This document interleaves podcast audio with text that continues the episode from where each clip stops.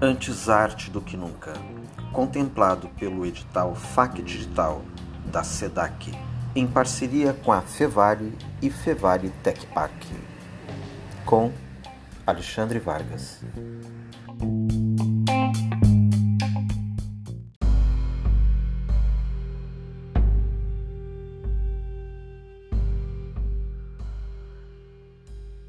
Para um Brasil mais democrático, desenvolvido e menos desigual, as visões plurais de futuro estão profundamente vinculadas à aplicação de uma visão sistêmica da cultura brasileira. Como viga de estruturação à liberdade de expressão, ao respeito dos direitos civis, à manifestação do pensamento crítico independente e ao projeto de desenvolvimento. O desenvolvimento é a estruturação da política cultural do país, que proibirá o retrocesso e garantirá o avanço da trilha evolutiva da democracia, o que é fundamental para o desenvolvimento. A tese que destaco é que a falta de acesso à cultura à população brasileira fornece o sentido, a lógica e a tecnologia para a reprodução das formas de desigualdade e de violência que moldam a vida social contemporânea do nosso país. Portanto, a ideia central é que a falta de acesso à cultura é estrutural, ou seja, é um elemento que integra a organização econômica e política da sociedade brasileira. O que é evidenciado é que a falta da cultura é a manifestação naturalizada da sociedade e não um fenômeno que expressa algum tipo de anormalidade.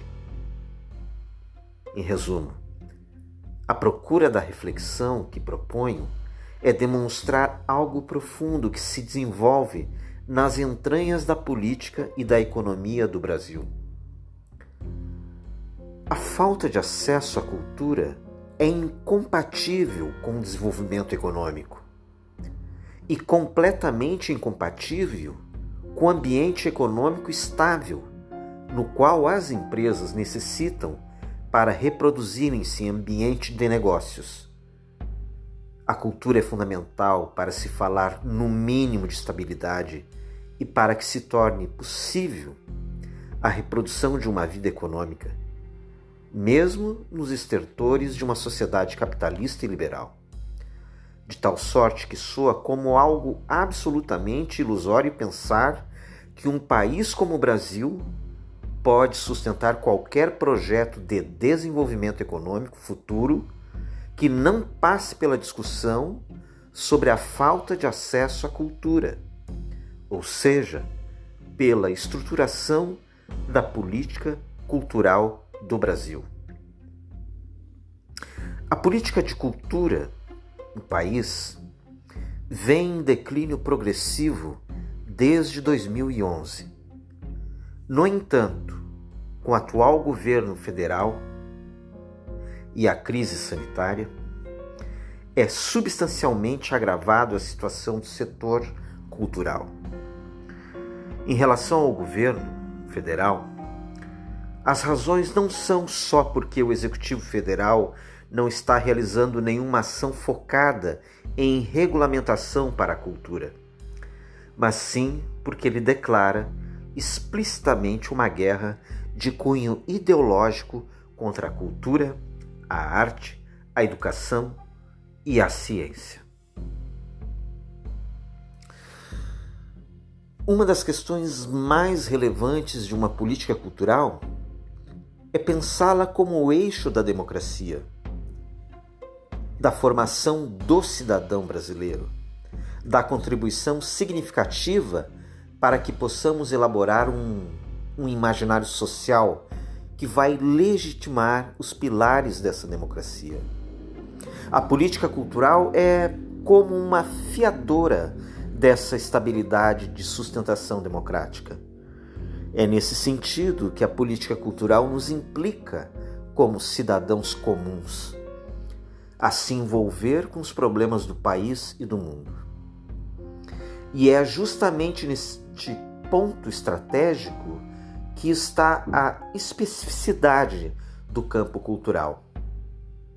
A política cultural pode contribuir para impulsionar uma agenda de cidadania contemporânea que incorpore as mudanças necessárias em curso na sociedade e as exigências das novas gerações de brasileiros. É tempo de mudança acelerada.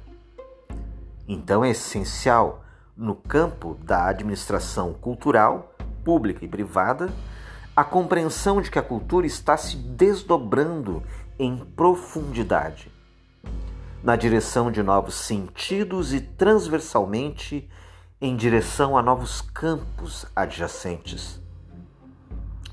É prudente assumir o desafio de repensar e liderar as transformações no campo da cultura. A existência de toda uma geração de novos públicos cuja educação cultural e sentimental é atravessada pela internet e pela lógica digital, os movimentos universais como o feminismo, o movimento negro e diversos movimentos identitários estão possibilitando novas práticas de transformações de visões de mundo, como os corpos e as mentes que se afastam de uma lógica binária. Estamos vendo que o aumento da ascensão da cultura colaborativa e de rede é uma realidade e até as correntes migratórias têm influenciado a expansão dos nossos ambientes e percepções de mundo.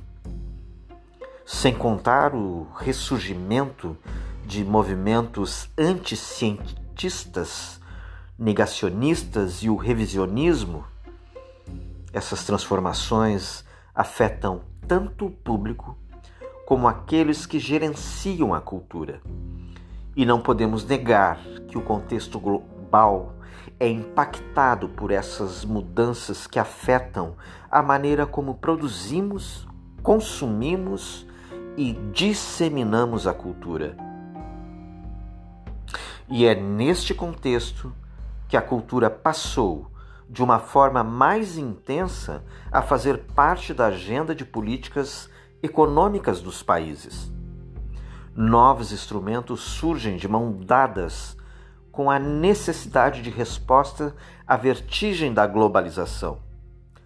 As novas formas de regionalização e formação de blocos econômicos e sociais implicam em novos gerenciamentos de projetos, elaboração de indicadores culturais, fontes de verificação de impacto, estruturação de contas satélites criativas, estudos de consumo cultural, marketing recreativo, planos estratégicos das indústrias criativas e culturais, treinamento qualificado para o quadro de, de pessoal no setor cultural, estruturas regulatórias apropriadas, instrumentos de, de navegação em políticas culturais e demandas sociais de gestão a criação de conselhos de cidadãos para a cultura e novas instituições culturais. A navegação tornou-se complexa.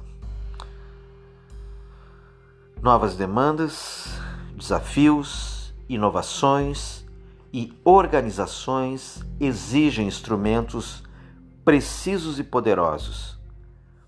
Pensar nesses instrumentos estudar as tendências cada vez mais detectadas na cultura e na criatividade é estratégico para o desenvolvimento de políticas culturais. O lugar da cultura, das artes e da criatividade em nosso tempo produz inovações. Então se torna indissociável nas circunstâncias contemporâneas, articular, de fato, a relação entre cultura e desenvolvimento. tendo a cultura como pilar do desenvolvimento democrático do Brasil. Dentro deste contexto de transformações tão profundas, como pensar cultura e arte?